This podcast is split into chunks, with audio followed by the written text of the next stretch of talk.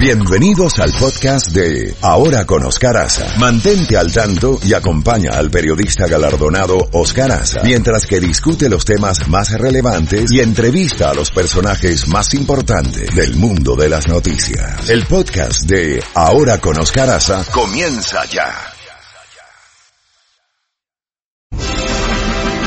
Bueno, y ya tenemos en la línea telefónica a José Hernández, José Hernández, perdón, José Hernández, quien eh, pues es el ministro consejero de la misión venezolana ante la OEA del gobierno de Guaidó y está en una fría mañana en Washington. Eh, José, gracias por acompañarnos. El, eh, antes de entrar en, en, este tema del periplo de el presidente encargado Juan Guaidó, el jefe de la diplomacia de Estados Unidos, Mike Pompeo, eh, urgió en las últimas horas a los gobiernos de Venezuela y de Nicaragua a celebrar elecciones libres y democratizar sus países durante una visita, una escala que ha hecho a Costa Rica luego de viajar a Colombia. Ahora bien, en el tema eh, de Venezuela sorprendió a, prácticamente todo el mundo este, este periplo, este viaje, esta serie de escalas que está haciendo eh, el presidente encargado Juan Guaidó que no parece producto de la improvisación, sino de un cronograma muy bien estructurado que ha estado llevando a cabo. Eh, ¿Qué importancia eh, tú le ves al hecho de que Juan Guaidó sale de Venezuela, rompe el, el, el cerco en el que se encontraba la situación política venezolana, llega a Bogotá, es recibido por Mike Pompeo y ayer fue recibido por el eh, primer ministro eh, británico Boris Johnson y por el canciller, por el ministro de Relaciones Exteriores.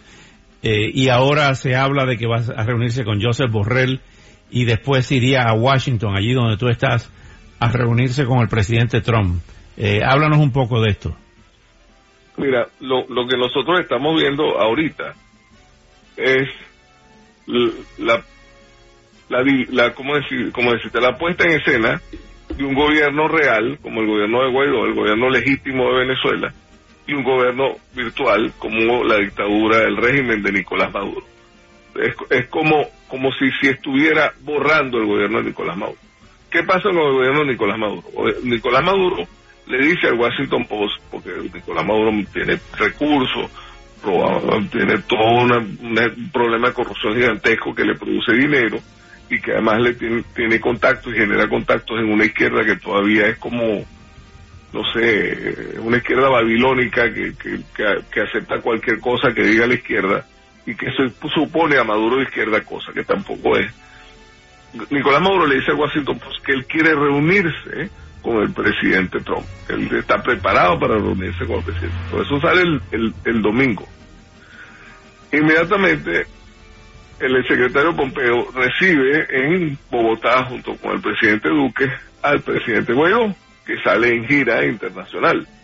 Gira internacional además autorizada por la Asamblea Nacional, en votación en la Asamblea Nacional, que todavía sigue funcionando.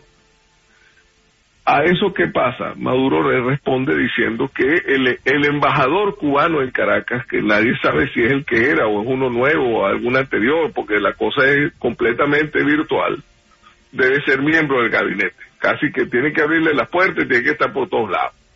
Porque es lo único que le queda al gobierno.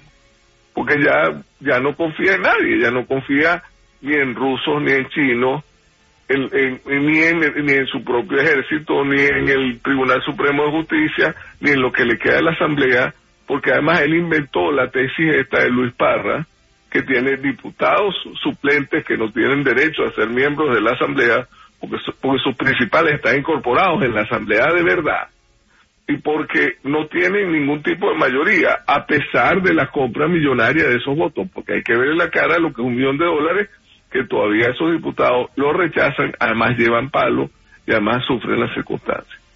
Entonces tú tienes un gobierno de Guaidó que recibió por el presidente de Colombia, por el, por el secretario de Estado, por el ministro de Relaciones Exteriores de Brasil, que son las tres los tres países más importantes para Venezuela, Colombia, Estados Unidos y Brasil, en el hemisferio.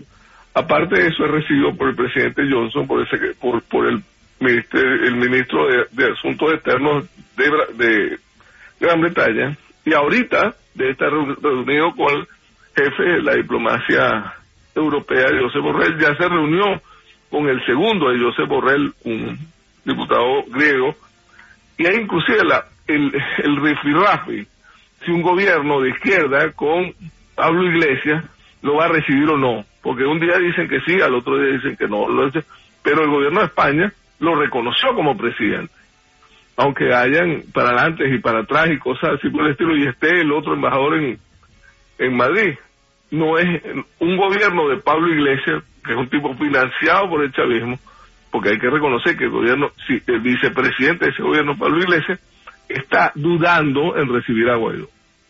¿Tú, sabes, ¿Tú sabes cuál sería la actitud inteligente de Guaidó? No ir a España, no, no, no reunirse con ese, con ese gobierno tan endeble, que lo que le va a hacer daño. Después que se reunió, después que se reunió con, con las personas que se han reunido, ser recibido por un funcionario de tercera en España, eh, esa es la trampa que le puede entender a Guaidó.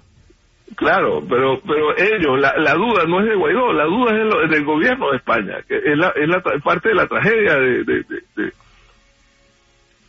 de, Nicolás Maduro, que, está de salida y es una y es, un, es una situación que todos los venezolanos agradecemos y que debe salir lo más rápido posible de donde está. O sea, además designaron embajador en Colombia, ahora van a designar embajador en Bolivia, además tiene, eh, en, en, en Argentina le pidieron las credenciales a la embajadora, pero no la retiraron del país y a la embajadora de Guaidó. Y tampoco han asumido a la embajadora, a la, embajadora de Nicolás Maduro, que se supone que tiene que una gran aliado en el gobierno de Fernández. Además, ahorita viene el gobierno de Uruguay, que también se va, pues, va, va a traer la línea ante Nicolás Maduro de manera formal y ya inclusive lo está haciendo, porque en la OEA, donde yo trabajo, la gente de Uruguay, cuando nosotros empezamos a hablar, se paraba y se iba. Ya no se para y se va. Ah, ya participa y se atiene, o sea que nos está reconociendo. O sea que lo que viene al próximo es votar con nosotros. Pues. ¿Cómo viene, cómo viene, cómo ves ese regreso de, de Guaidó? Porque aquí hay una situación también sui generis. Si lo dejan entrar, como ocurrió la primera vez por Maiquetía, es una, es una eh, total eh, descrédito para el gobierno de Maduro desde el punto de vista de su represión y de, su, eh, y de su fuerza. no pueden caer en ese ridículo porque cae ese gobierno. Ahora, si lo arrestan y entra por una de las trochas, también es una complicación después de el, reconocimiento que ha tenido eh, en, en, Europa y en Estados Unidos. De manera que aquí hay una situación sumamente eh, eh, angustiante para el gobierno de Maduro, pero también para el gobierno de Guaidó, por dónde va a entrar. Y después que entre, ¿qué le van a hacer? Claro, pero hasta ahora Guaidó ha demostrado que tiene la osadía suficiente como para luchar contra una dictadura descarnada como esta que ayer, ante todas las evidencias que tiene encima, lo único que se le ocurrió fue intervenir las oficinas. O sea, ahora nos metemos con las oficinas, porque no tenemos gente con qué meter, nos vamos a cerrar unas oficinas. Con unos tipos encapuchados con caras de calaveras y cosas así horrorosas en la, en la cara. Y entonces, ok, Maduro ya no tiene ningún tipo de legitimidad, ningún tipo, o sea, Maduro ya es el gobierno virtual que tiene la Sí, sí, pero concretamente, concretamente, ¿cómo ves el operativo del reingreso de, Guaidó a Venezuela? Eso para mí sería especulación, pero yo no dudo que Guaidó aparezca en Venezuela en cualquier momento y que el gobierno quede en la misma manera como ya ha quedado. Y si eso ocurre, como dices tú, el gobierno va a quedar muy mal desde el punto de vista de su fuerza. Y si ocurre lo contrario, el gobierno va a quedar muy mal desde el punto de vista internacional con los que pudieran ser sus aliados. Porque además, en el fondo, en la tragedia terrible de lo que pasa, que uno no termina de entender, pues, ¿cómo llegamos aquí? Es que el gobierno lo que quiere es que la Asamblea le apruebe los créditos para seguir robando. Eso es lo que quiere el gobierno. Y es lo que está tratando de manera desesperada y trata de que los rusos lo, hagan o que los chinos lo hagan o que cualquiera lo haga, pero de acuerdo con las leyes, no lo puede hacer porque la Asamblea está dominada por la oposición y no le pueden dar los créditos que él quiere para seguir robando. Eso es Ahora bien, José. Ahora bien, José, como tú y yo siempre hemos hablado, eh, desde que nos conocimos, con la mayor honestidad, ¿tú crees que a esos energúmenos de los Diosdado Cabello y los Tarek El Aizami le importa un carajo la imagen internacional eh, si cometen actos totalmente terribles contra, contra Guaidó. No, yo estoy completamente de acuerdo contigo, es que no, y lo han demostrado, pero el problema es que ellos necesitan pagar sus cuentas y seguir robando. Esa es la tragedia de ellos, que ellos se acostumbraron a la corrupción y la corrupción ya no da pues no tiene no, no, no tienen capacidad para generar las cosas y para poder conseguir los créditos y los préstamos y que los bancos se le abran tienen que tener una asamblea que no la tienen y por eso están haciendo lo imposible eso es todo bueno ¿tú crees que entonces en conclusión en cualquier momento se aparece Guaidó en, Venezuela? Eh, yo creo que sí así como salió como salió debe entrar y, y, y y si no se aparece por lo que la razón que sea también es dañino que esté afuera haciendo lo que está haciendo. Y creo y creo que eso va a ocurrir en algún momento eh, ese ese gap como ocurrió el otro. O sea el 5 de enero ellos hicieron una una tramoya para que no hubiera asamblea. La tramoya se les desmontó. No solo la asamblea sesionó sino que volvió a, a la asamblea a sesionar el 28 de enero ya está planteado que vamos a volver a entrar a la Asamblea Nacional, a sesionar en la Asamblea Nacional.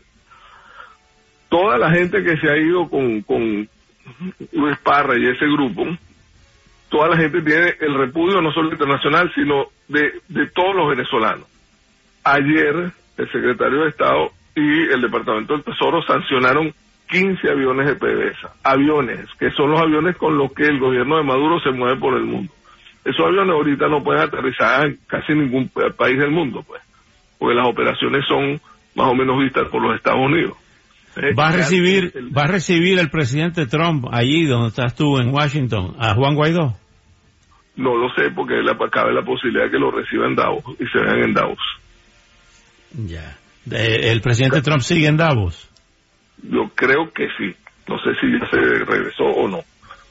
Creo que sí, eso tengo que revisarlo, pero anoche estaba ahí. Y eso y esa, y esa presentación del presidente a la Doche Vele en un pasillo de Davos, en Venezuela va a pasar cosas buenas, y ustedes lo saben. Eso es, eso dice otra cosa. La presencia de, un destructor en las costas venezolanas, que dando vuelta por ahí, o sea, todo eso habla de lo mismo. Bueno. Vamos, vamos a esperar, vamos a esperar, son horas interesantísimas, José. Cuídate del frío, a pesar de que aquí en Miami está haciendo hoy, se siente en 29. Está en cero la temperatura. Aquí está en menos 6. Imagínate tú. Bueno, hasta pronto.